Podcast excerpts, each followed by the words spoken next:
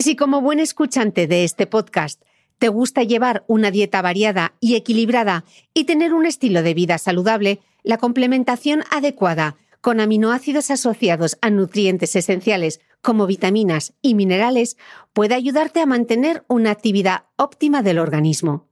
Los aminoácidos son moléculas esenciales para la vida, ya que constituyen la base de todas las proteínas y tienen un papel clave en los procesos biológicos de nuestro cuerpo. Por ejemplo, el colágeno y la elastina de la piel son ricos en prolina y glicina, y la queratina de nuestro cabello y uñas es rica en cisteína y metionina.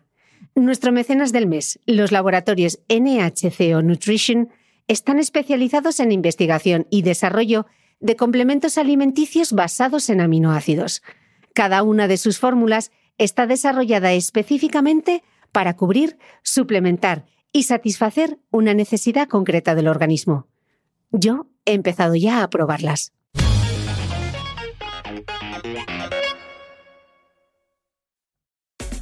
¿Quieres descubrir las claves de la felicidad y el bienestar? ¿Los secretos del cerebro o por qué la microbiota parece ser la llave de la salud? Suscríbete al podcast de Cristina Mitre en tu reproductor de podcast habitual y tendrás acceso a los mejores expertos en salud, nutrición, ejercicio, belleza y cuidado personal. Todos los domingos hay una nueva entrevista para aprender a vivir mejor.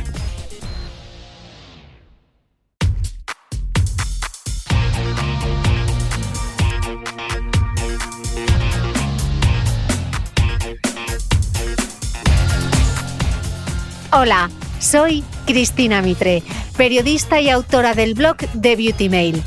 Bienvenido a este nuevo episodio de mi podcast, un espacio semanal en el que entrevisto a grandes expertos de la salud y el bienestar para que aprendamos juntos a vivir mejor.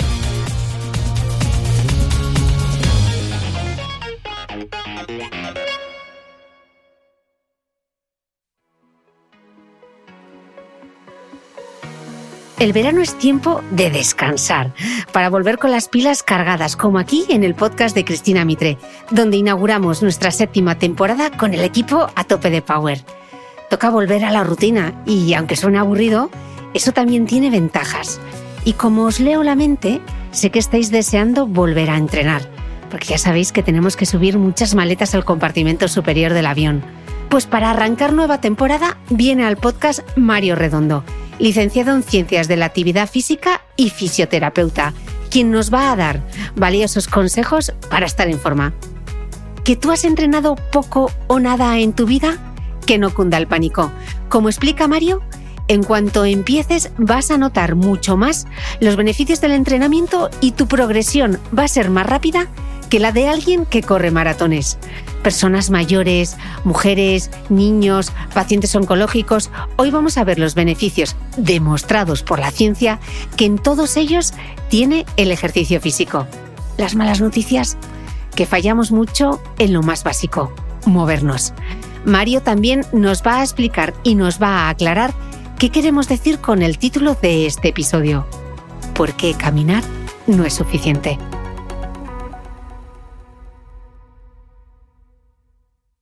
Mario Redondo, bienvenido al podcast. Buenas tardes, Cristina. Muchas gracias por la, por la invitación. Bueno, era una quedada mm, grabación pendiente porque nos seguimos desde hace muchísimo tiempo y me apetecía mucho que vinieses al podcast para hablar. Hoy vamos a explicar un montón de conceptos que son súper importantes a la hora de hacer ejercicio. Y digo ejercicio y vamos a empezar por diferenciar varias cosas. Actividad física, ejercicio físico y deporte. Al final nos parecen que son lo mismo, pero realmente no lo son. No es lo mismo caminar tranquilamente al trabajo, salir a andar o practicar atletismo. Mario, ¿a qué nos referimos con cada cosa? ¿Por qué es importante entender estos eh, conceptos? Y ponos algunos ejemplos de cada cosa para que lo entendamos. Pues mira, Cristina, me, alegro que me hagas esa pregunta porque yo siempre lo cuento como anécdota. Esto era em, en primera carrera, a través de un profesor de Antonio Rivero, era una pregunta de examen de las 10 preguntas que te hacía de final de curso. Y realmente yo no lo llegué a entender muy bien hasta que empecé a leer literatura científica y te lo defino para que la gente los entienda.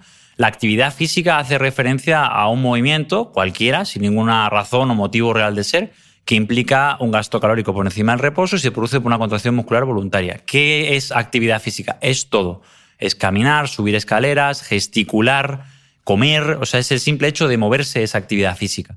Luego hay otro concepto que también engloba la actividad física, que es el ejercicio físico, donde hace referencia a una actividad física, pero que está estructurada, que está organizada, que está pautada y que tiene una serie de aspectos que se conocen como variables del ejercicio. Quiere decir que la persona va a desarrollar ese movimiento un número de días en semana, con o sea, una frecuencia semanal, con un volumen, con un número de series, a una frecuencia cardíaca, una intensidad y con unas variables para conseguir obtener un beneficio concreto, que puede ser salud, rendimiento o en este caso también estética. Y luego el deporte es una actividad física porque implica movimiento, pero donde los participantes se supone que compiten en una disciplina que la gente conoce, con una normativa para demostrar habilidades y competencias. Y yo siempre explico esto porque al final, cuando una persona quiere mejorar su salud, no suele ser a través del deporte, no suele ser solo manteniendo altos niveles de actividad física, que es difícil, y luego hablaremos de esto, sino que es incorporando de una manera estructurada y específica el ejercicio, a ser posible con un profesional, para obtener un determinado beneficio, ya sea por un problema de salud, para un componente estético o para un componente de rendimiento. Vale, estamos con las preguntas introductorias y esta, esta segunda pregunta va con preámbulo, casi como con introducción, y quiero que me expliques así brevemente qué es el NIT para poder hacerte la, segunda pregunta. Pues mira, esa, esa, esa pregunta es bastante interesante porque seguramente si a mí me preguntas a día de hoy cuál es una de las claves dentro de la salud en el mundo occidentalizado, eh, tiene que ver con, esta, con este término, ¿no? que el NEAT en, en inglés es Non-Exercise Aerobic Thermogenesis, que es la actividad termogénica aeróbica ajena al ejercicio. Madre mía. Y es, suena un poco raro. Y es todo ese gasto calórico que se produce con actividades cotidianas. Entiéndase lo que hemos dicho antes, ¿no? Bajar y subir escaleras, caminar, desplazarte, todo lo que sea actividad y movimiento. ¿Qué ocurre? Que el NIT a día de hoy, como somos tan sedentarios, pasamos tantas horas en la silla, nos incluimos seguramente, eh, pues lamentablemente se ha disminuido de una manera exponencial mm. y de una manera muy importante. No solamente, además, en el adulto mayor, que se ve que eh, disminuye su nivel de actividad física, con lo que se asocia mayor riesgo y mayor comorbilidades, ¿no? Incluso demencia, problemas de como puede ser Alzheimer y demás, sino también en la infancia y en, mm. en la niñez, que es donde seguramente haya uno de los mayores problemas a día de hoy, que son personas, bueno, niños, que en un futuro, cuando sean adultos, van a conllevar un montón de enfermedades crónicas relacionadas con, bueno, con, el hecho de no moverse, entre mm. otra serie de factores. Vamos a tirar justo de hemeroteca propia para explicar esto que, que nos adelantabas tú acerca del NIT, porque Javier Butragueño nos habló en un episodio del NIT y nos explicó que, claro, la sociedad actual eh, la tecnología y nosotros mismos también hemos provocado que hagamos cada vez menos actividad física, ¿no? Compramos por internet, así que no tenemos que ir al súper ni coger peso o ir de tienda en tienda. Para la limpieza de la casa tenemos aparatos que directamente van solos. Nos desplazamos en coche, en autobús o en patinete eléctrico, ¿no? Subimos por las escaleras mecánicas, vamos, que en definitiva nos movemos poquísimo, ¿no? Y hay mucha gente, que es justo lo que decías tú al principio, que no da importancia a estos pequeños gestos que suman en nuestro NIT, pero la ciencia sí que ha demostrado que son muy importantes, ¿no? Entonces, Mario, ¿cómo vamos de NIT en general? Ayúdanos a identificar todo ese ejercicio que dejamos de hacer en un día y a ser un poquito más consciente de, de lo poco que nos movemos, ¿no? Mira, sobre, todo leyendo de este tema, hay una cosa que sí que se comenta, y lo comentan otros compañeros y profesionales, que tiene que ver con estrategias o herramientas para intentar incorporar más minutos de actividad física en tu día a día. Uno muy sencillo, que esto yo lo intento hacer en casa y vivo en una séptima planta, subir andando. ¿Vale? Es impresionante lo que puedes conseguir simplemente entrando a tu casa, subiendo por las escaleras en vez de cogiendo el ascensor. Imagínate yo eh, que vivo en un 54. Bueno, en ese caso, seguramente tendrías que parar en el 50 y subir las últimas cuatro plantas. Pero otra cosa que comentan, sobre todo con niños, es el desplazamiento activo. A ser posible que vayan andando, evidentemente, con cierta distancia al colegio. Eh, por ejemplo, cargar las bolsas de la compra. ¿Cuánta gente mayor dicen, déjame que te ayudo? No, no, que lo haga la persona. No fragilices si la persona puede. Esto pasa en nuestro contexto con patología cuando la familia sobreprotege, en este caso, el entorno a la persona. Entonces son, sé que suena raro, pero son pequeñas actividades cotidianas que te van a ayudar a aumentar esos niveles de actividad física. Es más, en investigadores, me acuerdo, Ignacio Ara en Toledo comentaban como el 70% de tu día estás sentado. ¿Vale? Un 30%, un poquito menos, seguramente era un 27, 28%, haces actividades de muy bajita intensidad y moderada. Y actividades de cierta intensidad con beneficio para la salud no eran ni un 2%. Mm. O sea que imagínate el problema que tenemos, que para mí a día de hoy a nivel social es de no de sedentarismo, sino de sedentarismo, que es tiempo de horas en una silla, sumado a la inactividad física, que es no alcanzar unos mínimos de actividad física que se supone que son los saludables para conseguir mantener un estado de salud más o menos correcto. Mm. Justo has mencionado el tema de los niños y de, los jóvenes, ¿no? Eh, ¿Cuánto ejercicio dejan de hacer si lo comparamos con lo que fue la infancia y la adolescencia de los adultos de hoy? ¿Cómo se reduce su NIT y qué se podría hacer para evitarlo, además de que vayan andando a los sitios? ¿Qué otras cosas podemos hacer? Mira, en, este sentido, o sea, yo no soy ni especialista ni, entiendo mucho la materia en caso, en de niño, ¿no? Eh, pero sí que hay especialistas como Emilio Villa, que trabaja todo lo que denomina el fitness infantil, y al final sonará un poco evidente, o, o bueno, que lo habréis escuchado, pero que es fomentar el juego. Más allá de una pantalla, más allá de una actividad tecnológica, intentar fomentar el juego. O sea que, de hecho, uno de los mayores expertos de entrenamiento de fuerza en niños, yo lo tuve en la Universidad Avery, y él comentaba que, de hecho, el, entrenamiento de la fuerza, que se puede fomentar desde los 4, 5, 6 años, que no es coger una barra, sino es con balones medicinales, con carrera, con salto, con juegos, tiene que ser a través del juego. El niño se tiene que divertir. Y una estrategia fundamental, que evidentemente el niño, en ciertas etapas de la vida, y de sus edades no tiene la capacidad de elegir, son los padres, mm. sí que es que fomenten, que jueguen, que prueben diferentes deportes y de hecho se, se recomienda que la especialización no sea temprana. Si el niño juega bien al fútbol, no le dejes solo en el fútbol, intenta que haga varios deportes y que tenga un desarrollo motriz. O sea que yo la recomendación que podría dar en niños es que jueguen. Pues fíjate tú que cuando tú apuntas al niño algo y tal, y que como que no le gusta, como que no se centra, como que está, parece que, que lo estamos haciendo mal y justamente es perfecto, ¿no? Que pruebe de todo y haga de todo. Totalmente. Es más, mira, te voy a comentar. Eh, hay un proyecto que se llama Active Brain de los de investigadores de la Universidad de Granada, donde ellos observaban que los niños que tenían mejor condición física, que eran más activos físicamente, tenían un tamaño del cerebro mayor, tenían más materia gris, materia blanca y tenían mejor capacidad cognitiva y ejecutiva. Y eso es a través del juego y a través de experimentar. O sea, quiero decir, y eran niños con sobrepeso y obesidad. Por tanto, el movimiento y en etapas tempranas es fundamental. Tomamos nota. Em, bueno, ya nos has dado algunos trucos sobre cómo aumentar este NIT y si hacemos caso a la Organización Mundial de la Salud y salimos a caminar para dar nuestros 10.000 pasos, Mario, ¿realmente podemos estar tranquilos? ¿Es suficiente? Con esto ya no necesitamos preocuparnos de hacer ejercicio físico o deporte. ¿Realmente ¿Con caminar es suficiente? esta, es, creo que es la mejor pregunta. Eh, pregunta con trampa, pero bueno. a ver, eh, realmente para, para mantener, o sea, es importante mantenerte físicamente activo y la Organización Mundial de la Salud, la ACS, que es la American Cancer Society, y otras entidades recomiendan esos famosos 150 minutos de moderada intensidad. Ah, ahora bien, en niños es más, son 300 minutos. ¿Vale? Y esos 150 minutos no te aseguran de que estés libre de tener ciertas enfermedades o de prevenir o, vamos a decir, mitigar y reducir cuando hay una patología ciertas situaciones. Entonces, no es suficiente. Mm. Está bien, hay que hacerlo. Eh, sería increíble ver la cantidad de gente que no llega. Si te coges un podómetro, un acelerómetro, es impresionante. De hecho, a mí me cuesta. Yo me tengo que obligar a salir a andar si no lo consigo de manera inconsciente. Y como digo, esos 150 minutos de moderada intensidad hay que definirlo. Y moderada intensidad no es ir de tiendas, es caminar a un ritmo bastante ligero. Hablamos de unos. Sí, cuando hablamos de moderada intensidad se suele utilizar en ciencia los METs, que son unidades metabólicas entre 3 y 6 METs, y esto puede equivaler incluso a caminar a 5,5 kilómetros por hora, que no es una velocidad baja. Yo siempre a la gente le digo, prueba en un gimnasio, poner la, la cinta a 5,5 sin cogerte y prueba a caminar rápido. Y verás que no es tan ligero como parece. O sea que tenemos que entender y matizar que no es lo que consideramos que es moderada intensidad, muchas veces no lo es.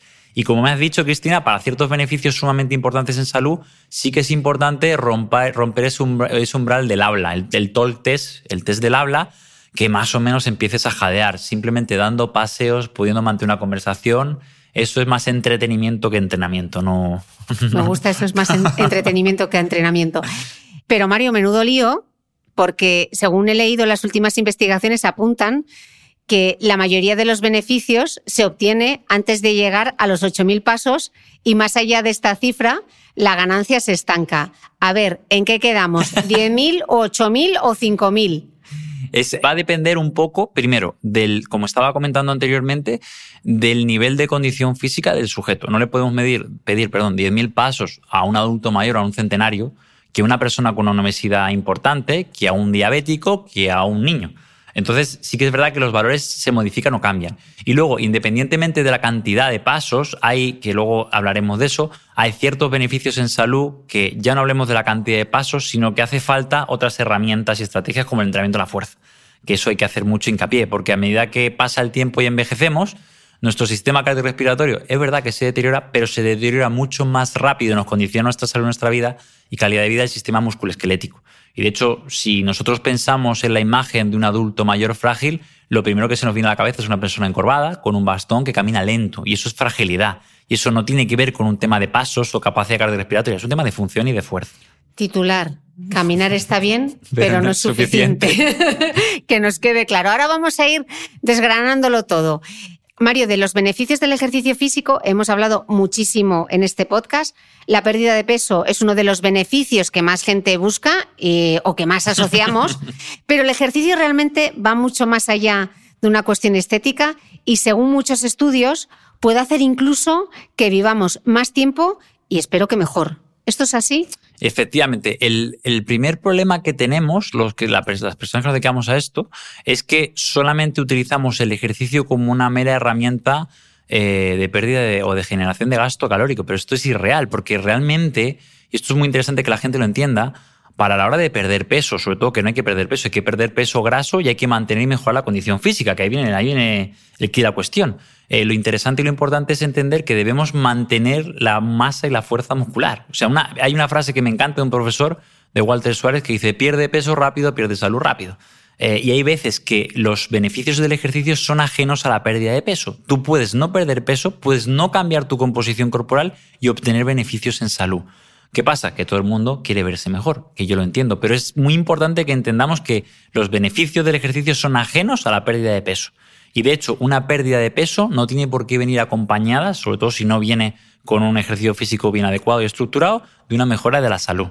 O sea que quedaros con esa frase de pierde peso rápido, pierde salud rápido. Y esto está pasando, que lo hablaba ayer con Javier Butragueño, con gente con obesidad o sobrepeso, con fármacos que producen pues inhibición del apetito, que son gente que está perdiendo un porcentaje de peso brutal, junto con ello masa muscular, y están perdiendo condición física. Y esto va a conllevar una reganancia del peso perdido, un peor metabolismo y una peor salud. Ojo. Eh, Mario, ¿cuál sería entonces el mayor impacto del ejercicio físico en la salud en general? ¿Esto es para todo el mundo igual, a cualquier edad? Y algún momento en el que digas, aquí el ejercicio es innegociable. Vale, eh, realmente el ejercicio habría que hacerlo independientemente de tu contexto y tu situación, siempre. Hay otra frase que a mí me encanta de otro compañero oficio, de Dani Varela, que dice, si puedes respirar, puedes entrenar. O sea que nunca es tarde. Y de hecho lo comentan estudios en, en centenarios y nonagenarios que se observa que esas personas en esa situación polimedicada mejoran su salud mejoran su fuerza, mejoran su potencia, mejoran su equilibrio, su velocidad de la marcha, mejoran aspectos metabólicos, su resistencia a la insulina, su capacidad cognitiva. O sea que siempre es buen momento para hacerlo. Ahora bien, cuando tú me preguntas, Mario, ¿dónde no puede faltar? Hay etapas muy concretas de la vida que sí o sí hay que incorporar el ejercicio. Una de ellas puede ser si aparece o surge una enfermedad crónica, que es a lo que nos dedicamos. ¿Por qué? Porque el deterioro se exacerba. Entonces, si ya perdías hueso por un proceso de envejecimiento, si te induce una menopausia, con un cáncer hormonodependiente o te llega la menopausia, pues esa pérdida de hueso va a ser mucho más acelerada. Y ahí sí que es muy importante incorporar el ejercicio. O una persona mayor que tiene una fractura o que tiene fragilidad, también es muy importante, porque si no el deterioro la puede llevar a problemas mayores. Entonces realmente considero que siempre es importante, pero me parece, y por mi experiencia personal y profesional, que hay determinados momentos en la vida de una persona que le tiene que dar mayor prioridad. Claro, pero fíjate que es casi como lo contrario. contraintuitivo, ¿no? Porque es como cuando peor estoy, más tengo que entrenar, ¿no? Alguien que nos esté escuchando ahora que eh, haya tenido un cáncer de mama hormonodependiente, que está con, con toda la medicación o que está pasando por una quimioterapia, con lo mal que me encuentro, es ahora, Mario, cuando tengo que entrenar. Estoy yo como para entrenar. Efectivamente, es ahora. Es ahora porque Em, entrando así en materia en estos temas, puede hacer la diferencia entre que la enfermedad curse mejor, en que la medicación se tolere mejor, en que por otra parte tengan menos secuelas y además de todo esto se correlaciona con mayor supervivencia y calidad de vida. Entonces, lo más difícil es convencer a una persona de hacerlo cuando no se encuentra bien, pero es donde realmente va a generar un impacto mayor. Y es así, es así, o sea, es una realidad y la literatura científica. Hay un artículo precioso de Ben Salting, que seguramente sea de las personas más importantes con Bente Pedersen del 2015, que el título es Ejercicio como tratamiento o como medicina para 26 enfermedades crónicas, dentro de las cuales están neurodegenerativas, eh, metabólicas, el cáncer, evidentemente, del aparato locomotor, osteoporosis, bueno, absolutamente todas, e incluso mentales. O sea que es muy importante. Eh, ahora vamos a ir destripando todas las cosas, pero también por poner un poco de contexto. Eh, por supuesto, vamos a hablar del ejercicio de fuerza. Mario, ¿el ejercicio de fuerza se incluye dentro del ejercicio físico? ¿Tiene sentido esa división entre ejercicio aeróbico y anaeróbico o fuerza? Porque esto es un poco de cacao maravillado. Sí, es, complicado. A ver, para hacerlo sencillo y para que la gente lo entienda, generalmente incluso nosotros mismos a la hora de divulgarlo, vamos a descomponerlo, diferenciarlo. Lo que pasa es que es difícil. ¿Por qué? Y voy a explicarlo. Porque para una persona, un adulto mayor otra vez, ¿no? Una persona con una muy baja capacidad, sentarse y levantarse de una silla para cinco veces es fuerza y es cardio se agita cardiovascularmente y neuromuscularmente se agita. Entonces, sí que nosotros para estudiarlo, para proponerlo y para plantearlo, los separamos, pero muchas veces van de la mano. Y de hecho, entrando, por ejemplo, en tema de la carrera, que hay muchas mujeres que les gusta correr y que se fomenta, se sabe que el entrenamiento de la fuerza es muy importante porque mejora la economía de carrera, aumenta la resiliencia de los tejidos y previene lesiones y por otra parte mejora los niveles de potencia. Entonces es difícil separar. Ahora bien, a la hora de entrenarlo, a la hora de plantearlo, sí que nosotros separamos si es ejercicio físico de fuerza o si es ejercicio físico con un componente más cardiorrespiratorio. O sea que vamos a hablar de esos dos conceptos por separado para entenderlo mejor. Vale, ok. Eh, hecha la aclaración. Em, nos mencionabas antes ese artículo que relaciona el ejercicio con la prevención de 26 enfermedades. ¿Qué enfermedades crónicas se pueden prevenir o mejorar con ejercicio físico regular que esté probado por la ciencia o al revés? ¿Qué enfermedades crónicas se asocian con la falta de ejercicio? Buena pregunta. Realmente son, son prácticamente todas porque hay una cosa que es difícil que la gente entienda, pero sí que me parece importante destacar que muchas de ellas comparten orígenes comunes. Entonces, lo que nosotros tenemos que entender es que si nosotros mantenemos un buen nivel de condición física, seguramente vamos a poder prevenir, no te digo el 100%, pero la gran mayoría de enfermedades crónicas que cursan con el mismo origen de base. Hablamos de alteraciones del sistema inmune, de la inflamación, que habrás escuchado muchas veces con otros, otros compañeros. Crónica de inflamación sistémica de bajo grado, con también, eh, como con diferentes marcadores, con, con, el, problemas del metabolismo, ¿no? con alteraciones de la glucosa, con la propia disbiosis intestinal. Entonces, el ejercicio, de alguna manera, yo siempre lo pongo en las presentaciones de los cursos, es una especie de llave maestra que tiene una palabra que a mí me encanta, que tiene un efecto pleiotrópico, que es capaz de impactar diferentes sistemas. O sea, tú cuando haces un sprint, o cuando haces un salto, o cuando haces una sentadilla, no solamente se activa un músculo, sino que se están activando el sistema nervioso, el sistema cardiorrespiratorio, el corazón, las hormonas, o sea, se está activando todo el sistema, liberando un sinfín y una cascada de moléculas que tiene un impacto muy positivo para todos los órganos y tejidos del cuerpo. O sea que te mentiría si te digo, ¿hay alguna enfermedad que no se beneficie? El 100% se va a beneficiar. Mm. Pregunta al millón. Vamos a hablar del, hablar del metabolismo, que aquí hay, aquí hay bastante lío. Eh, ¿El ejercicio puede mejorar nuestro metabolismo? Porque eh, varios expertos nos han explicado en este podcast que el músculo es un órgano endocrino. ¿Cómo se explica esto para que podamos entenderlo fácilmente? Mira, yo lo voy a explicar, a ver si, con este, este símil se puede entender. Yo a veces lo explico como, imagínate una esponja llena de agua, ¿vale? Que cuando tú la aprietas, que es como una contracción muscular, libera líquido, agua, contenido, pelo, libera cosas. Pues todas esas sustancias que libera, que démonos que en ejercicio se llaman exerquinas, y en concreto si las libera el músculo esquelético mioquinas, se ha demostrado y se ha visto que tienen un montón de propiedades beneficiosas para el cerebro, para el corazón, para el hueso, ¿vale? Para, por ejemplo, a nivel metabólico, para la mitocondria o para lo que es la glucosa. O sea que al final, para que la gente lo entienda, la contracción muscular es positiva, va a una serie de eventos y de cascadas que te van a permitir mejorar tu salud y mejorar la regulación de diferentes, como digo, órganos y tejidos. Por tanto, es que es crucial. Y de hecho, lo que os estaba comentando es que sí que sí que mejora el metabolismo. De hecho, por ejemplo, en este artículo de Íñigo San Millán, que habla de la mitocondria, que me imagino que la conoceremos, que son como unas estructuras que tienen nuestras células, que es una fábrica de energía. En diabéticos tipo 2, eres capaz de revertir la diabetes haciendo un programa de ejercicio. ¿Por qué? Porque mejora el funcionamiento de la mitocondria, mejora la captación de la glucosa, mejora la oxidación de la grasa y al final eres capaz de revertir la diabetes tipo 2. Digo la diabetes como otra serie de enfermedades que cursan con diabetes. Eh, claro, pero, o sea, tú, dices realmente que puede tener un diabético tipo 2 que toma metformina. ¿Puede tener el ejercicio el mismo impacto que la metformina? bueno, de hecho se sabe que, el, ejercicio tiene la capacidad de producir captación de glucosa de manera independiente a la insulina a través de la translocación de unos receptores del glucato en la célula. Ahora bien, hay que abordar cada caso. Evidentemente, no vamos a decir aquí metformina sí o metformina no, que por otra parte tiene otras funciones y hay gente, por ejemplo, el doctor Durante, yo, yo le entreno, que sí que usa metformina como geroprotector y también tiene otras funciones. Pero sí que es importante que hay que entender, que esta es otra frase que queda muy bien siempre de cara a que la gente lo entienda, que el ejercicio, ser sedentario no es una opción, el ejercicio es la opción, que eso es muy importante. Total. Eh, me he quedado yo ahí con la copla de la metformina, la diabetes tipo 2.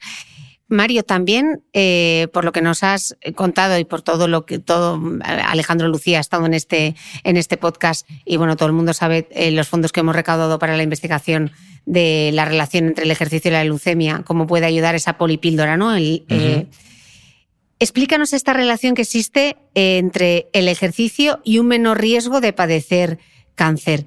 ¿Qué es lo que han mostrado los estudios, todo lo que tú has leído? Mm. Pues mira, eh, me alegro que me, preguntes esto porque ese artículo, de hecho es que el título del artículo del 2013 es de Carmen Fiuza, mm. Luces, y de Alejandro Lucía, que es Exercise is the real polypill, que el ejercicio es la verdadera polipíldora, y hace referencia un poco a que el ejercicio tiene la particularidad de, funcionar como un fármaco. Es más, muchos fármacos, los principios fisiológicos son cascadas y rutas metabólicas relacionadas con el ejercicio. Eh, entonces sí que es real. Hay, un artículo que me gusta mucho, que está publicado en CEL, que también Alejandro es uno de los autores, y Ana Casado Ruiz, que es oncóloga, y en él se comentan cuáles son los mecanismos por los cuales el ejercicio puede ayudar a prevenir y reducir la aparición de un cáncer. Y en este caso, uno que es muy evidente es prevenir, reducir y mitigar la aparición de la obesidad. La obesidad está directamente vinculada con el cáncer y quiero destacar que la obesidad no como un peso, no como una talla, no como un IMC, sino como una enfermedad, ¿vale? Con un exceso de tejido adiposo, una disfunción muscular y una baja condición física. Luego, por otra parte, va a ayudar a que el sistema inmune esté más fuerte. Esto lo comentó Alejandro en el podcast y las personas que hacen ejercicio se sabe que tienen un sistema inmune más robusto. Tienen, eh, liberan mayor cantidad de natural killer, tienen unos linfocitos más, menos eh, viejitos, vamos a decir, e incluso en cáncer, concretamente, se ha observado que, estos son estudios en ratones, que son, las células del sistema inmune son capaces de reconocer al tumor a través de ejercicio mediado por catecolaminas. Por tanto, es como decir, eh, todos los factores que te pueden llevar o factores de riesgo que pueden llevar a, padecer, a hacer que padezcas un cáncer, el ejercicio es capaz de modularlos. Y de hecho, el título del artículo es cómo el ejercicio modula los hallmarks, que seguro que lo has escuchado, del cáncer entre los cuales, como, hemos hablado, estaba el sistema inmune, estaba la inestabilidad genómica del material genético, estaba la disfunción mitocondrial, está eh, la inflamación sistémica de bajo grado, el estrés oxidativo y todas estas cosas que sé que suenan raras, pero que impactan negativamente la salud del individuo. Claro, pero seguramente que al otro lado están diciendo, vale, sí, fenomenal, te lo compro, pero ¿a qué intensidad? Ah, ¿Qué volumen? Eh, ¿Mejor cardio? ¿Cómo? Vale, Mario, te lo compro, fenomenal. la ciencia, lo he entendido, me apetece. Pues fíjate. ¿Por, dónde empiezo? Es súper curioso porque eh, esto lo encontré hace no muchos años. Hay un artículo del 2016 en una revista de prestigio, eh, creo que era en British Journal of Sport Medicine, donde ellos observaban y veían que el cáncer, de mama y colorectal en concreto, que son los que mayor incidencia tienen, se podían prevenir hasta en un 30%, que es una barbaridad, simplemente acumulando esos mínimos de 150 minutos de actividad cardiovascular de moderada intensidad. Ellos observaban que los sujetos que hacían esto prevenían, entre comillas, con un nivel estadístico, un 30% del riesgo de aparición de cáncer de mama colorectal. Y además, el rol protector, que esto es súper interesante, era mucho mayor en supervivientes. Quiero decir, si tú ya has pasado un cáncer, el ejercicio te protege más que si no lo has pasado. Y el rol protector era del, de un 40% que comentaba el artículo. O sea que, fijaros que es lo que comentábamos al principio ¿no? de la entrevista, que la gran mayoría de beneficios del ejercicio del movimiento vienen de hacer los supuestos mínimos. Estamos hablando de hacer 30 minutos cinco veces en semana, o creo que son 21,4, 24,1 minutos al día. O sea, no es realmente tan difícil. Y yo donde veo realmente el problema no es quizá en que no hagas un súper entrenamiento de fuerza, es que físicamente eres muy inactivo. Mm. Ahí viene el problema. O sea que no, no es, porque para que la gente no se frustre, no es tan difícil conseguirlo. Lo que pasa que lo que hay que hacer, como cuando estuvimos en Italia, en Cesena, que nos invitaron a la sede de Tecnogym, es hacer ecosistemas, reorganizar tu vida para tener todo a 15 minutos, si es posible. Que es la manera realmente de hacerlo y lo que nosotros en el centro estamos empeñados de, yo tengo una hora contigo de 168 que tiene la semana, pero me preocupa el resto de horas que vas a hacer, porque por entrenar una hora, eh, ¿sabes qué pasa? Haces ejercicio, pero eres sedentario y es inactivo. no hay que tenerlo todo, no compensas. No compensas. Exactamente. Fíjate justo que decía, que decía Alejandro Lucía, que yo me lo apunté porque me parecía un sumario buenísimo en este mismo podcast, él decía que el ejercicio es como ese fármaco que sí que es dosis respuesta, ¿no? Que cuanto más acumules, mejor. Sí.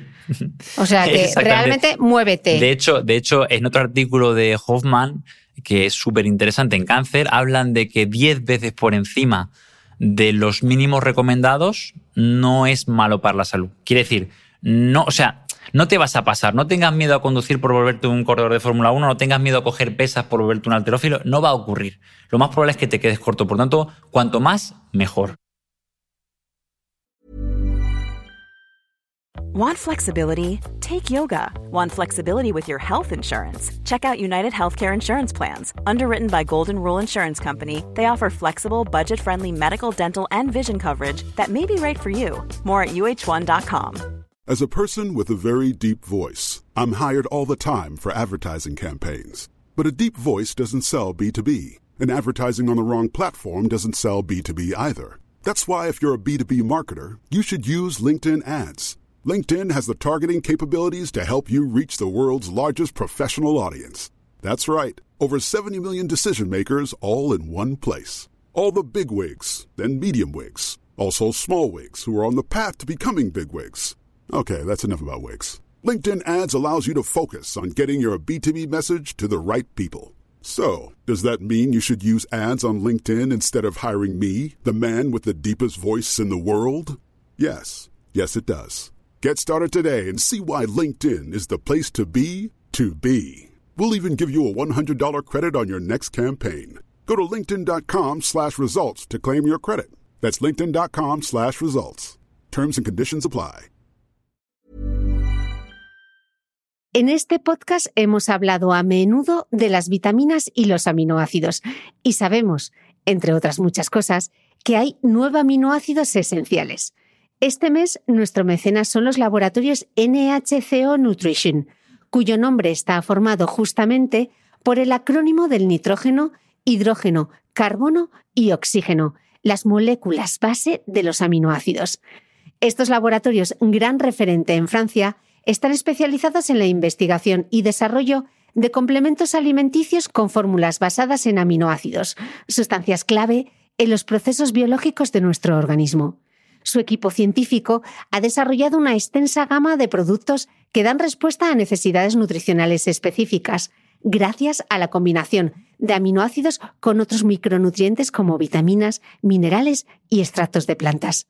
Pregunta en tu farmacia por los complementos alimenticios de los laboratorios NHCO Nutrition y encuentra un producto para tus necesidades. Yo ya lo he hecho.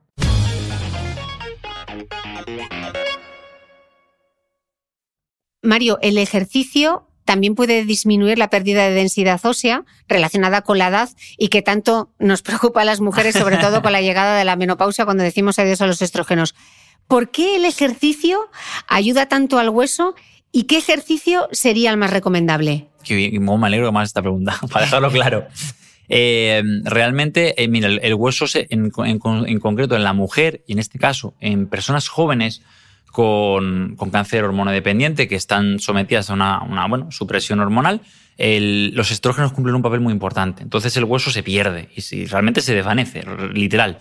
Entonces, a nivel de ejercicio, lo que ha demostrado la ciencia es que el ejercicio físico de impactos, entiéndase saltos, así como de fuerza y de potencia, que es hacer fuerza a una alta velocidad, o sea, hace falta cargas muy altas, va a estimular la formación de hueso a través de diferentes mecanismos. ¿Qué pasa? Que es justamente lo que no se hace.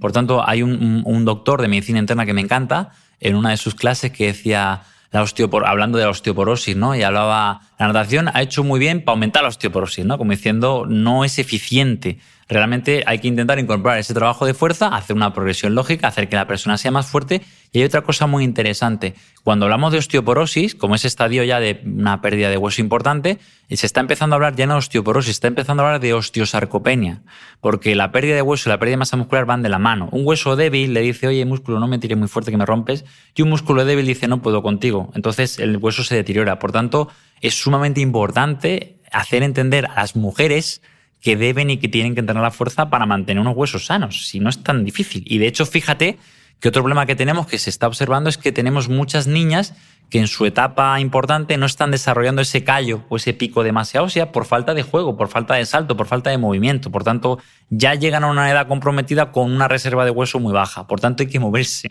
Jugar a lo bruto, que decía también en este que decía también en este podcast Alberto García Bataller, las niñas tienen que jugar a lo bruto. Pues que jueguen a lo bruto, que se dejen ya de los móviles. Em, entonces, esta receta que nos has dado de ejercicio para los huesos sirve para todas las edades, porque hemos focalizado un poco en, las mujeres jóvenes también que hmm. están pasando por un cáncer hormonodependiente. Pero, ¿qué pasaría, o que también podría aplicar para una mujer en menopausia? Eh, pero ¿qué pasa con los mayores, por ejemplo? Sí, el, estímulo es el mismo. O sea, al mm. final lo, que hay que hacer, evidentemente, que es esto cuando doy clase, digo, a ver, eh, chicos, sentido común.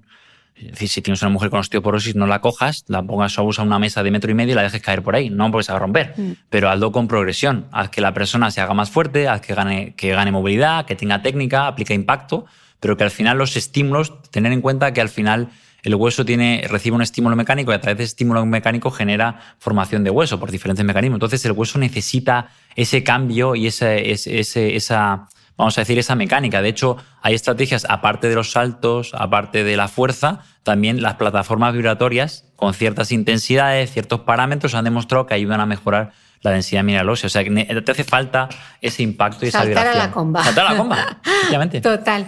Eh, bueno, nos queda claro esa importancia que tiene el entrenamiento de fuerza para preservar toda esa masa muscular. Ya las tenemos al otro lado a todo el mundo súper convencidas y ahora dicen, vale, fenomenal. ¿Y cómo se entrena la fuerza? ¿Y yo por dónde empiezo?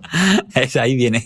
Ahí, ahí, sí que, en este caso, eh, siempre, bueno, como es normal, como cualquiera de nosotros va a recomendar que puedas acudir a un profesional, pero más que nada para que te pueda enseñar y educar.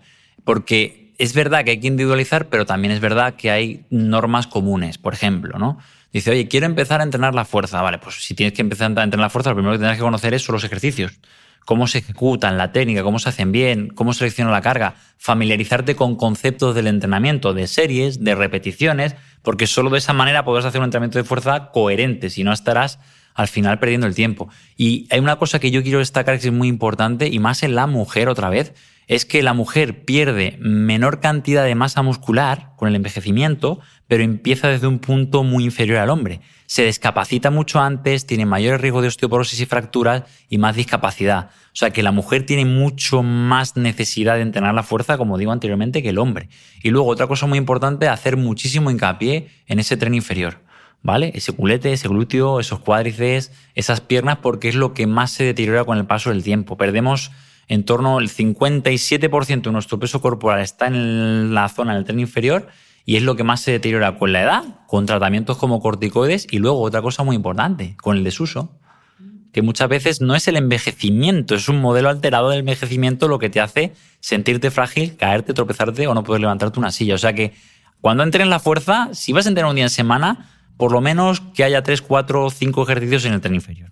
Total. Es muy importante. Hemos hablado un poquito de lo importante que es, si había una etapa en la que era vital hacer ejercicio, decíamos sobre todo en el caso de la enfermedad. ¿Por qué en un proceso oncológico entrenar la fuerza no es negociable? Es, que eso es, la, de hecho, es la frase. Hay una, hay una, en los cursos siempre saco, una diapositiva que es demoledora, que hace referencia a un fenómeno, bueno, es, una entidad en sí misma que es la caquexia. La caquexia hace referencia a la pérdida de, peso involuntario, sobre todo de masa muscular, con independencia de la pérdida de tejido adiposo o graso. Y esta pérdida de masa muscular se correlaciona con eh, mayor toxicidad, mayor progresión de la enfermedad, menores días de vida, mayor tiempo de hospitalización y otra cosa más importante, se lleva entre el 20 y el 40% de las muertes en cáncer. O sea que realmente el paciente lamentablemente no fallece tanto por el cáncer en sí, sino por las consecuencias que genera la enfermedad. Y una de ellas que es muy evidente es el deterioro de la masa muscular. O sea, menos masa muscular, menos fuerza muscular, peor condición física se asocia. Menor supervivencia, peor calidad de vida y menor tolerancia, así como respuesta a los tratamientos. Por tanto, es sumamente importante entrenar la fuerza en un proceso oncológico. O sea, ahí sí que no debía haber debate. Y de hecho, yo he podido hablar con varios oncólogos en congresos me acuerdo con Francisco Zambrana, con Curro, en Infanta Sofía, donde él, me comentaba que decía, si yo sí tengo un sujeto joven, ¿no? De cáncer de testículo, puedo ser más agresivo con la quimio porque me la voy a tolerar mejor. Y acabo antes con la enfermedad, acabo antes con el problema. Si la persona empieza a tener toxicidad, el sistema inmune se cae, pierde más peso, está disfuncional, se rompe la cadera o tiene anemia o hepatotoxicidad, yo no puedo darle el tratamiento, tengo que parar. Por eso el entrenamiento de la fuerza en cáncer es innegociable. Mm. Eh, claro, y ahora van a estar diciendo, sí, pero claro, ¿dónde voy yo a entrenar la fuerza? ¿Por dónde empiezo? Claro, cuando tu oncólogo igual no tiene tampoco la sensibilidad o tampoco tienes acceso para empezar, ¿cuánta gente te dice eso por redes, Mario? Sí, mucha, mucha. Mm. A día, mira, a día de hoy, o sea, yo estoy en este caso contento dentro de lo, de lo que es la situación porque empiezan a aparecer iniciativas y cada vez hay más acceso desde diferentes puntos, no solo el área privada, sino el área pública. Fijaros, vos, tú misma, Cristina, cuando, cuando has hecho diferentes iniciativas, son para proyectos de investigación, pero esos proyectos de investigación luego están dando un servicio. Y yo este año ha sido el primer año, después de casi 10 años, que me he alucinado porque en el hospital, en Cartagena, me invitaron a dar una formación pública para dar formación de ejercicio físico en pacientes oncológicos y lo están haciendo en el hospital público. O sea que yo creo que es una cuestión de comunicación, eh, lo que va a llevar de alguna manera a que cada vez se empiecen a dar cuenta que es una necesidad. Y al igual que cuando tú te rompes la muñeca, o tienes un E15, o tienes un ligamento cruzado que te, rompes, mm. te operan, ¿qué te da el traumatólogo? 40 sesiones de fisioterapia y rehabilitación. Pues cuando tú tengas un diagnóstico oncológico, 40, 50, 60 o toda la vida de ejercicio físico eh, para paciente oncológico. O sea que es una eh, es, tan, tan demoledora la literatura científica y los datos que están saliendo que al final es una necesidad. O sea que la gente, por decirlo, que no se preocupe, que dentro de poco se lo van a dar como parte del servicio y ya está ocurriendo y están apareciendo iniciativas como la Guapo, que lo conocerás, la Unidad de Apoyo al Paciente Oncológico de Jesús Candel. Y también, en este caso, estuvimos con Vladi, ¿te acuerdas? Hablando. Gran La Never Surrender, la asociación que están dando servicio completamente gratuito a pacientes en tratamiento activo. O sea que que dentro de lo que cabe, que la gente no se preocupe, porque es una necesidad real, tan real, que ya la propia sociedad se va a empezar a unar para dar servicio a, esta, esta, situación. De acuerdo. Eh, Mario, ¿tú crees que las mujeres en general estamos... se ríe. ¿Estamos lo suficientemente bien informadas de lo importante que es para nosotras entrenar la fuerza. Tú, que, claro, yo como vivo en mi burbuja y las que escuchan este podcast saben que hay que trabajar la fuerza para subir la maleta al compartimento superior del avión, pero ¿tú qué es lo que ves? Siendo sincero, no, la mujer no está informada, no está lo suficientemente informada. Em, yo veo que no, yo veo que no. Y creo que es un tema de, como digo, de comunicación, de llegar bien a esa, esa gente a la que quizá no llegamos. ¿no? Pero eh, como estaba comentando anteriormente, es que la necesidad es real y, como estaba diciendo, te estaba comentando que la mujer todavía es mayor, o sea, la pérdida de hueso, la pérdida de función cognitiva, la pérdida de masa muscular, la pérdida de potencia, la, coordinación en sí. O sea, la, mujer necesita sí o sí en todas sus etapas de la vida incorporar ejercicio físico, incluso a nivel incluso de, condición sexual o de líbido, a nivel de, de, todo, incluso a nivel estético. O sea, lo necesitas como para ser parte de, tu propio envejecimiento y de tu salud. No, puedes, no lo puedes estimar, pero yo creo que viene de esas falsas creencias, de esos mitos de me voy a poner como Hulk, de me voy a poner fea o de me voy a hinchar o esto y al final, como digo, viene completamente el desconocimiento y de no tener la información adecuada y también de no, darle una oportunidad, porque tú como usuaria de, bueno, como persona activa te has dado cuenta de los beneficios que tiene. Total. Y ya no de cara a la salud, sino incluso de cualquier actividad. Si, oye, si te gustan los deportes, si te gusta correr, te va a hacer mejor corredor, te va a proveer de más salud, te va a permitir jugar con tus nietos, te va a permitir eh, hacer cualquier actividad que tú quieras de una manera normal. De hecho, a mí lo que más me impacta en la consulta es con la gente mayor que me dice, jue, antes mi nieta me decía, abuela, antes no te tirabas al suelo, ya te tiras al suelo. ¿Me entiendes? ¿Y eso qué tiene que ver? Porque aquí entrenaba la fuerza. Antes no podía levantarse del suelo. O sea, que, que no lo veamos como un es que si entreno la fuerza me van a crecer los músculos. Es muy difícil que te crezcan tanto los músculos. Lo más probable es que mejores la fuerza antes de que te crezcan los músculos. Mm. Entrena para la vida, que dice nuestro amigo Javier Tragueño. Pregunta del millón. ¿Y si una mujer no ha entrenado en toda su vida, puede empezar con 50 años o más? ¿O precisamente entrena con 50 años? Con 50 años o más, cuando se quiera. Eh, nunca es tarde. Lo que decía anteriormente, nunca es tarde para hacer ejercicio. Y de hecho, y esto pasa mucho con, con el perfil de usuario que tenemos nosotros con pacientes, que cuando a mí me llaman y me dicen, no, Mario, es que nunca he hecho ejercicio, y yo le digo, eso es fantástico. Y me mira como dice, ¿qué está diciendo este loco? Digo, es fantástico porque tú vas a tener una mejora mucho más rápida que una persona que corre maratones, porque tu reserva y lo que vas a mejorar es mucho más de lo que mejora una persona que lleva toda la vida entrenando. O sea que el que más tarde se ponga seguramente observe mucho más rápido los beneficios que tiene el hecho de ser físicamente activo y hacer ejercicio. Mm. Hablábamos antes de la fragilidad y en el caso de las mujeres, ¿por qué y cómo el ejercicio ayuda a prevenir caídas y por qué esto es tan, tan importante? Esto es, es mira, hay, hay un, un, concepto que hay que entender que el caerse no depende del equilibrio, depende de la fuerza, ¿vale? Si tú no estás estable, porque no tienes fuerza suficiente, te caes.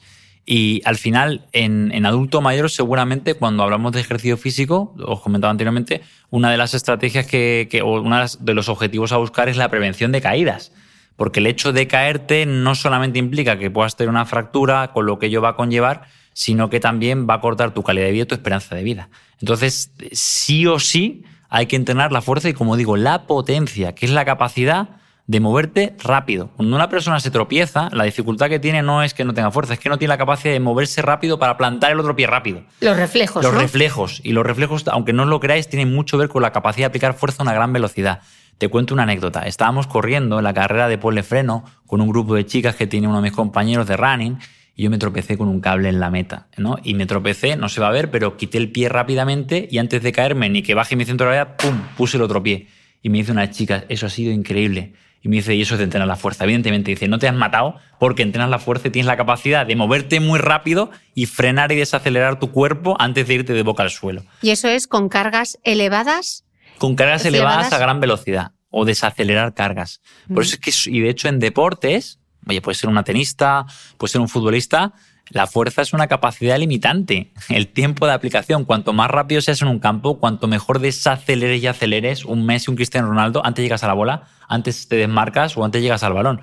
O sea que es, es, muy importante también, ya hablando más fino, que no es la fuerza de hacer el bruto, sino es la, la capacidad de moverte rápido. Mm. Que, si, imaginamos un adulto mayor, te lo imaginas lento y como se tropiece, lo ves en cámara lenta que se va al suelo. Claro, vamos a pensar en un ejercicio, yo qué sé, por ejemplo, un puente de glúteos eh, con una kettlebell aquí puesta sobre la barriga, sube rápido y baja, y con control. Eso sería, ¿no? Por ejemplo. Vale, de acuerdo. Yo creo que ya lo tenemos aquí en la cabeza. Nos vamos a ir al cerebro y vamos a hablar de los beneficios del ejercicio físico, porque también llegan al cerebro. Se ha estudiado que durante el ejercicio el cuerpo libera unas sustancias químicas que mejoran nuestro estado de ánimo y nos ayudan a sentirnos más relajados, por lo que ayuda mucho contra el estrés o la depresión.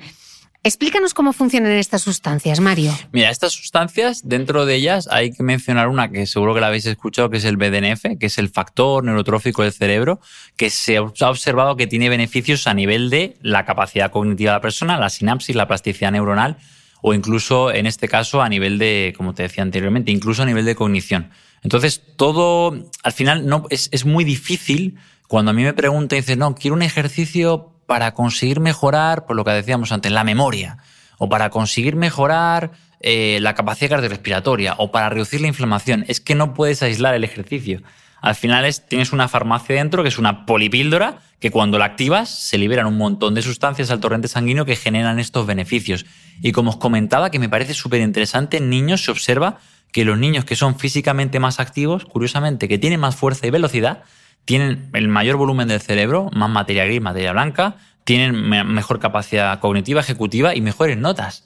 O sea que cuando un niño saca malas notas o no se concentra, es no es tan bueno que le pongas clases extra. Déjala que juegue, déjala que corra. Él, suena rarísimo, pero el, cerebro se tiene que oxigenar. No le quites el deporte o no le quites el juego. De hecho, en este, en, este, en este proyecto de Active Frame, de esta gente de Granada, observan que era muy curioso las imágenes, cómo el niño después de hacer ejercicio tenía mayor activación cerebral.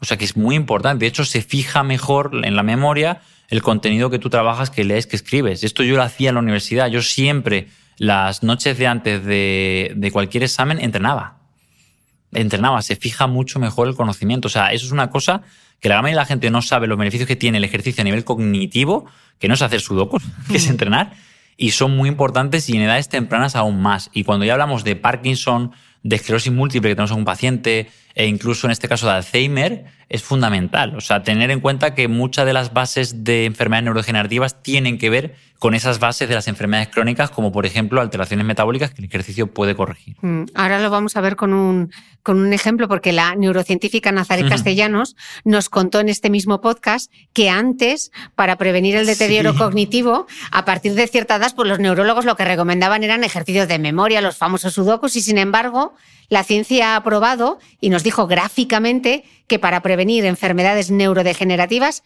es mucho mejor comprarse una bici y, por supuesto, usarla. Exactamente. Y, es muy importante también que la gente entienda, que esto ya lo hemos dicho, pero que tiene que haber cierta intensidad. Eh, nosotros en los laboratorios, con Alejandro y con, más compañeros, al final mides un montón de cosas. Pero a efectos prácticos, para que la gente se lleve algo práctico y dice, mira, tú vete a andar si hace falta, o a correr si puedes, si tienes la capacidad, a una intensidad a la cual no puedas mantener la conversación entrecortada. Esto es muy divertido porque tú vas viendo, por ejemplo, en el retiro, ¿no? Que vas, van dos sujetos corriendo, dos cuarentones, ¿no? Por ahí. Y uno va hablándole del fin de semana y otro va, es que, dice, pues mira, uno se ha pasado de intensidad y el otro se está quedando corto. Porque no están rompiendo. Tú necesitas hiperventilar porque quiere decir que la exigencia del ejercicio está siendo demandante y que realmente por dentro los procesos fisiológicos que se están activando están teniendo una repercusión, que es muy importante. De hecho, dentro de los factores o de las variables del ejercicio que son más importantes para conseguir que la gente mejore su es la intensidad. La intensidad. Y de hecho, cuando hablábamos de los snacks de ejercicio, hacer los breaks de sedentarismo, es importante que no simplemente con levantarte mejoras. Si puedes hacer algo intenso, mejor. Mm, luego nos vas a, te, tengo una pregunta respecto a eso. Luego a ver si nos das algunos ejemplos. Ahora que hablamos tanto de la importancia del sueño, de la importancia del descanso, ¿cómo el ejercicio nos puede ayudar a dormir mejor? Porque luego, claro, es lo típico que te dicen, no, no hagas ejercicio antes de irte a dormir porque eso te excita. claro, eso es, eh, tiene, tiene, bueno, tiene truco. Hay que ver porque, por ejemplo, el ejercicio físico de alta intensidad dependiendo de la hora del día y dependiendo de la persona, hay gente que se activa por la noche, efectivamente, y hay gente que se apaga. O sea que hay que ver el patrón de cada uno. Yo, por ejemplo, soy de los que me apago en este sentido. ¿Vale? Y hay gente que al contrario, que se activa. O sea que hay que ver un poco, eh, sobre todo con ejercicio físico de alta intensidad, qué tipo de respuesta tiene cada uno. Ahora, el ejercicio físico per se, en general, ayuda y mejora la calidad del sueño. Y, por ejemplo, en nuestro caso concreto, en personas con cáncer, los estudios que hay en calidad del sueño son muy importantes, porque una persona que no duerme de manera regular, sea por el dolor, sea por los sofocos, de la, de, la, menopausia inducida, es una persona que en el largo plazo va a presentar fatiga, va a presentar mal humor, va a presentar más dolor y más problemas. O sea, que asegurar, entre comillas, lo que es la calidad del sueño es muy importante y el ejercicio, como digo, en genérico, ayuda a mejorar el, sueño. Luego, otra cosa muy importante, que lo, habrás hablado también en otras, en otras entrevistas, en otros episodios, que es tener hábito higiénico y tener rutinas del sueño. O sea, no te pongas a ver una serie a las 2 de la mañana antes de irte a la cama con la pantalla blanca, porque lo más probable es que no pegues ojo. Eh, o evita tomar café si es una persona respondedora a la cafeína, pero que eh, sí que es importante que, y yo lo he visto esto con gente más mayor, que cuando la persona simplemente empieza, empieza a ser físicamente más activa, mejora la calidad de sueño. Vamos a volver otra vez, voy a mm. citar de nuevo a Nazaret, porque ella nos decía que, que para el cerebro lo mejor es el ejercicio variado, ¿no? Es decir, ejercicio aeróbico y ejercicio de fuerza que nos has explicado. Nos explicó además que caminar tranquilamente no sería un estímulo suficiente, esto también has insistido tú. Por supuesto que es mejor que nada, pero caminar sin cansarse no supone mucha diferencia de cara al cerebro. Y ella nos habló de dos ejes, el eje corazón-cerebro y el eje músculo-cerebro. Mario, ¿cómo trabajamos bien estos dos ejes? Danos una receta Es que, claro, es- se- es- semanal, ponlo mira, en es- práctica. Es, lo que os estaba comentando anteriormente, que hay muchos ejes, ¿no? Intestino-cerebro también, ¿no? El gut-brain. Hay, hay, en general, el cuerpo se comunica. eh, y de hecho, por eso están las mioquinas, osteoquinas, eh, patoquinas, o sea, son, son moléculas que se comunican. Ahora bien, eh, no, como, como decía anteriormente, no hay dosis específicas, no, es- no funciona como una pastilla, es una polifarmacia que se activa a la vez. Ahora, si yo tengo que dar una recomendación, que es lo que hacemos con todo el mundo aquí, y que es otra vez redundar en lo mismo, es intenta, que sé que es difícil, intenta acumular esos 150 minutos de moderada intensidad. Nosotros yo lo hago con algún par de pacientes con los smartphones a día de hoy, todos llevan algún tipo de dispositivo de acelerómetro y demás, y luego intenta incorporar dos días de entrenamiento de la fuerza, que con media hora, con unas gomas, con tu peso corporal, dependiendo de tu nivel, es suficiente. ¿Vale? Y luego intenta hacer o intenta conseguir que esa intensidad sea elevada. Si tú consigues hacer eso, que eso ya es la creme de la creme, ya tienes seguramente el 80% de los beneficios de los que llevamos hablando 45 minutos o una hora. Ahora bien, ¿cómo hacerlo en cada caso particular? Ahí viene el tema. Ahí viene el Pero, problema. claro, hay que personalizar, ¿no? Claro. Eh, hablando de esto de los, de los snacks de, de ejercicio, el entrenador y nutricionista Ismael Galancho, que estuvo también en este podcast, nos contaba precisamente eso, ¿no? Que esos snacks de ejercicio nos ayudan a romper lo que tú decías con el sedentarismo. Por ejemplo, cuando estamos trabajando delante de un ordenador, por cada hora o dos horas que estemos sentados, podemos hacer dos, tres, cuatro minutos de subir y bajar es. escaleras, hacer unas sentadillas si puedes. Y esto, nos decía Ismael, que ha probado que disminuye muchísimo el colesterol, Muchísimo. mejora la resistencia a, la la insulina. insulina. y otros muchos parámetros, entre ellos el gasto calórico. Mario, danos tú más ejemplos Mira, de snacks de ejercicios. Fíjate, todo lo que ha dicho Ismael en ese sentido, completamente 100% de acuerdo y por ahí va una de las claves de romper el sedentarismo. Eh, y al final, cómo lo rompas es importante. Yo recomendación, lo que pasa es que es complicado, depende de cada contexto, mucha gente en oficina, simplemente levantarte para ir al baño. Puede ser una excusa, no te voy a decir que no vayas. Levantarte para ir a por tomarte un café, levantarte para subir dos plantas o para hacer una gestión, un papeleo. Todo lo que sea levantarte de la silla ya tiene un impacto. Mira, te cuento una anécdota. Nosotros recibimos hace un mesecillo un poco más unos glucómetros de una compañía para medir y testar la glucosa. Y yo me quedé alucinado porque estaba sentado trabajando con el ordenador, eh, me lo pasaba, me lo medía y de repente 105. Y madre mía, te pones de pie a teclear y te baja. Justo te iba a preguntar. O sea, ¿es- te baja. El simple hecho, el simple hecho de estar de pie en vez de sentado baja. Y hay muchos centros. Yo sé que tengo, tengo clientes que tienen una tendencia más americana, típico Silicon Valley y tal, que trabajan de pie. Eso te iba a preguntar. ¿Tiene, Trabajan de pie está y tiene científica- beneficios. Es más, Mm. no solo trabajar de pie, sino hay gente que tiene cintas y mientras camina trabaja.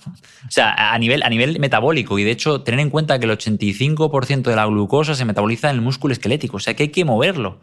Eh, es, real, estos beneficios son reales. Ahora, ¿qué pasa? Que evidentemente, pues eso tiene que venir desde la empresa o de la persona, instaurarlo incorporarlo. Pero yo me quedé alucinado cuando lo pude medir en tiempo real de, pasarme el teléfono, ver 105 de glucosa, el ponerme de pie, y que con el, durante el curso, seguir hablando y volver a pasármelo. Y coño, ha bajado 80. Esto es sin que solamente de estar de pie, gesticulando con las manos y caminando. O sea, es real, es real. Y fíjate que es lo que te decía Cristina, que son estrategias bastante sencillas. En vez de estar sentado, estás de pie. En vez de estar tumbado, estás sentado. O sea, como estaba diciendo anteriormente, sí que es verdad que la mayoría de beneficios de la actividad física vienen de los mínimos, pero el problema es que los mínimos se nos quedan muy lejos. Y luego, por encima de esos mínimos, ya no es tan exponencial el beneficio. O sea, que, que nuestro reto es conseguir que la gente se mueva. Y hay un artículo, no recuerdo el autor, de 2017, que comenta que siete minutos de ejercicio al día ya son suficientes para mejorar eso. Ya, aquí no puedes sacar siete Es minutos. que siete minutos, 14 sentadillas con unos jumping jacks, con unos burpees. Ya Es- está. Esto va dedicado justo a mi amiga Steffi, porque Steffi, querida, ¿cuántas veces te he dicho yo, dame siete, dame siete, Siete. minutos? Mira, te lo ha dicho Mario Redondo, Sí, sí, no es, que, solo yo. es que en el artículo citan los siete, minutos. Eh, Mario, hemos hablado del papel del ejercicio físico en la prevención del cáncer, pero también eh, tiene un papel fundamental en la recuperación y también en el tratamiento, nos has dicho. ¿Cuántos estudios han hecho de esto? Fua. De hecho, hay, hay no sé, si entras en las bases de datos como PubMed y tecleas la palabra ejercicio y cáncer, es que se van, se, van multiplicando todos los años. Hay muchísimo, hay muchísimo y al final la, la evidencia científica es apla- aplastante y es, es muy, muy, muy grande. Quiero decir, ya no hay duda de que es seguro y es eficaz. Ahora la batalla es ver cómo lo comunicamos y cómo se instaura. Creo que ya no, ya no hay debate en general. Y hay un artículo en la revista en Hammer que me encanta con el adulto mayor que la pregunta que se hace el título es, dice, ¿es ético no prescribir ejercicio físico a los adultos mayores? el siguiente título sería, ¿es ético no prescribir ejercicio físico a los pacientes oncológicos? Yo, yo pondría eso como título de, de, de, un artículo científico, porque realmente con todo lo que se sabe a nivel de ya no de prevención, sino a nivel de la propia intervención, o sea, hay estudios donde se observa que los pacientes de cáncer de pulmón de célula pequeña, que es un estudio del 2019, eh, responden mejor a la inmunoterapia pero mucho mejor, porque ellos observan que no saben muy bien por qué, pero que la masa muscular que libera estas sustancias hacen que el fármaco funcione mejor. Entonces, son tantos los beneficios que hay que yo personalmente no entiendo que no lo prescriban. O sea, no, no lo llego a entender. Claro, yo me dedico a ello, lo leo, y a día de hoy en cualquier congreso médico que esto ha cambiado, tipo de la, de la, yo qué sé, puede ser de la Sociedad Española de Oncología Médica, de la SEOM, de la SEOR, de Oncología Radioterápica, en ASCO, que, que me acuerdo que, que, una de las oncólogas, Nuria, me envió muchas ponencias que hubo de ejercicio en Chicago. Cada vez ya el ejercicio es como una ponencia más dentro de todos los fármacos que hay y todos los ensayos clínicos que hay. O sea, que es, una cosa que, yo creo que está ya, o sea, a la orden del día. Bueno, pues esto os debe producir muchísima satisfacción, porque yo sé que ahí al otro lado muchas colaborasteis euro a euro con camisetas de mujeres que corren para sacar esa aceleradora eh, uno entre 100.000 en el Hospital de la Paz de Madrid, donde los niños y los adolescentes pueden ir a hacer ejercicio físico como parte eh, del tratamiento eh, para el cáncer. Esa ha sido la primera unidad y yo voy a tardar muy poco en convocaros para montar la segunda, la segunda unidad. Mira, Cristina, eh, yo conozco a Antonio, mm. que es el jefe de oncomatología infantil allí. La verdad que espectacular todo lo que hace. Ahora, de hecho, ahora se ha ido a Estados Unidos, hace nada. Y, y, lo hablaba con él. Quiero destacar otra cosa muy importante que no hemos dicho, que los beneficios que tiene a nivel emocional psicológico son brutales. Yo los pacientes que tengo jóvenes, hablamos gente incluso menor de 40, me acuerdo perfectamente un hombre con un linfoma, el primer día que le puse la prensa muer peso y me, de repente termina la serie y me dice, joder, si es que yo no estoy enfermo, me dice, porque él fue consciente de que a pesar de tener un diagnóstico, tener una vía y haber estado todo el día en el hospital, él tenía capacidad, su cuerpo era el mismo que el de hace una semana, que, no, que tenía el cáncer pero no tenía el diagnóstico. Y, y lo que quiero recalcar, que es algo que yo a veces subestimaba, es que los beneficios que tiene a nivel psicológico, emocional y biopsicosocial el ejercicio, hay muy pocas estrategias que lo tengan. Total. Eh, mira, yo tengo en, las suscriptoras de micrófono cerrado, además de recibir los maravillosos apuntes con este resumen de esta charla que estoy teniendo contigo, organizamos encuentros con, expertos y allí eh, las escuchantes del podcast pueden hacer las preguntas que, quieran. Y hace unos meses, y voy a compartirlo aquí, recibí una pregunta para un encuentro experto con la endocrina Clotilde Vázquez, eh, de una de las escuchantes suscritas a la newsletter, y ella preguntaba opciones a la terapia de reemplazo hormonal para las mujeres que no pueden optar a ella porque toman anastrozol, ella lo llamaba destrozol, eh, tras haber sufrido un cáncer de mama. La doctora Vázquez le dio una gran respuesta con toda su ciencia y con toda su empatía, pero voy a leerte un párrafo de su mensaje con la experiencia de esta escuchante porque quizá eh, hoy podamos ayudarla a ella y a otras mujeres en una situación parecida. Ella decía así, Estoy agradecidísima de haber superado un tumor de pecho sin quimio y sin más secuela con una doble mastectomía. Pero los efectos secundarios de la medicación son tremendos y es un tratamiento de cinco años. Para mí, que tengo 57 y llevo ya casi dos tomándolo, ha sido como volver a la casilla 1 de la menopausia más virulenta. Sofocos, dolor articular, insomnio, distensión mm. abdominal, estado de ánimo permanente bajonero, osteopenia galopante y qué decir de la poca libido que me quedaba que ya es completamente inexistente.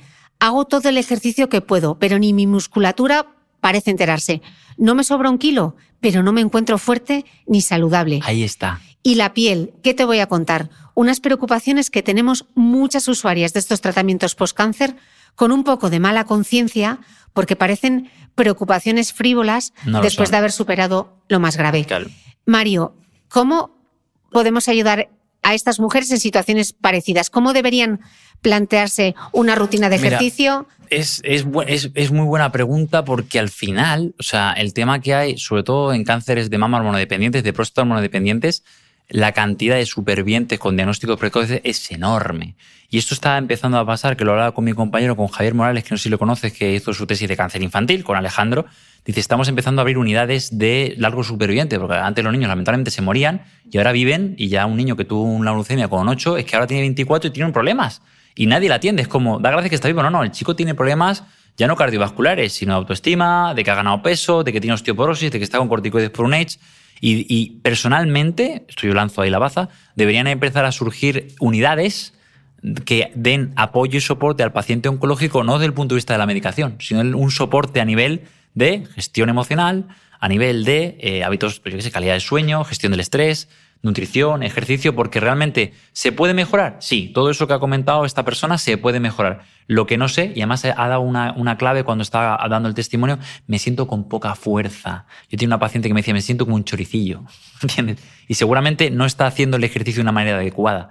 No sé si está haciendo el trabajo de fuerza, el número de días en semana que le hace falta, o se está pasando. O sea que yo sí que la recomiendo y de hecho muchos de los efectos adversos de la terapia hormonal se ha visto que con ejercicios se van a paliar. No al 100%, pero se van a paliar tipo fatiga. De hecho, el ejercicio junto con la terapia psicológica son las estrategias no farmacológicas más potentes para reducir y mitigar la fatiga. Eh, los sofocos no está claro, ahí sí que no hay un consenso muy claro. El dolor, la calidad del sueño y luego también, en este caso, como estaba comentando, el tema del malestar general. El dolor articular. El dolor articular provocado por la medicación. De hecho, se conoce un estudio del 2005 de Melinda Irwin que ellos comentan que el 50% de las pacientes abandonan el tratamiento y el 20% lo hacen al año. Porque claro, eh, tú sopesas y dices, sí está bien que esto aumenta mi supervivencia, pero me compensa a nivel de calidad de vida por eso que yo lanzo aquí ya la idea de que deberían y van a empezar a aparecer eh, servicios de unidad de apoyo más allá de la supervivencia, porque tenemos un problema. Eh, al paciente, esto, esto es complicado de comentar, pero se le da el alta, pero realmente sigue conviviendo con muchas cosas a lo largo de toda su historia natural. Y la pregunta es que no sabe quién acudir. O sea que yo la mando un fuerte abrazo y le digo que, que busque profesionales que la puedan ayudar conociendo su contexto, porque yo entiendo que a veces el profesional sanitario, el médico, ya ha hecho su labor y no tiene tiempo ni formación para dar esas, esos conceptos. O sea, que, que eso tiene que empezar a surgir. Claro, justamente esto que dices, estuvo aquí la oncóloga, la doctora Lucía González Cortijo, y ella lo decía. Claro, nos hemos centrado mucho en la supervivencia, por supuesto, pero ahora es el momento de ocuparnos de la calidad de vida de todos esos pacientes, ¿no? Eh, Mario, estabas hablando de lo importante que es que estas mujeres acudan, o hombres también que estén pasando por un, por un cáncer, a un profesional que las pueda aconsejar para el ejercicio que más les convenga y más les ayude. Y ahora te dirán. ¿Y dónde voy? Ese es el problema. A ver, es lo que, lo que estaba comentando antes. Esto, a ver, lleva mucho tiempo, está empezando a surgir porque hay una necesidad real.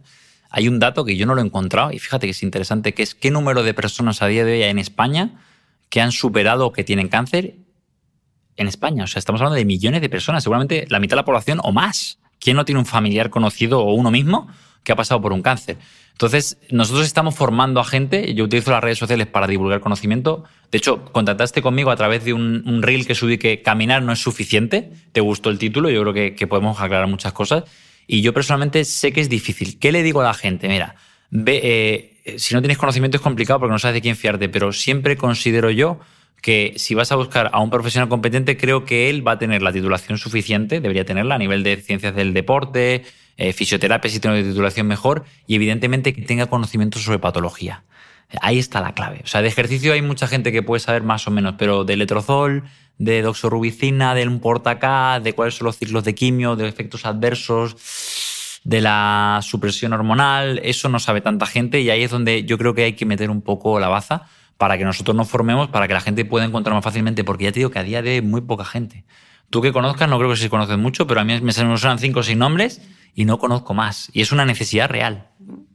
Pues ojalá conversaciones como estas sumen, ayuden y entre todos consigamos que el ejercicio sea esa polipíldora que se prescriba de manera masiva y si no entrenas la fuerza, haz fuerza. Exactamente. Entrenar la fuerza te hace fuerte. Entrenar la fuerza te hace fuerte. Quedados con esta idea. Mario, muchísimas gracias. Nada, a ti, Cristina. Y a vosotros nos escuchamos de nuevo el próximo domingo.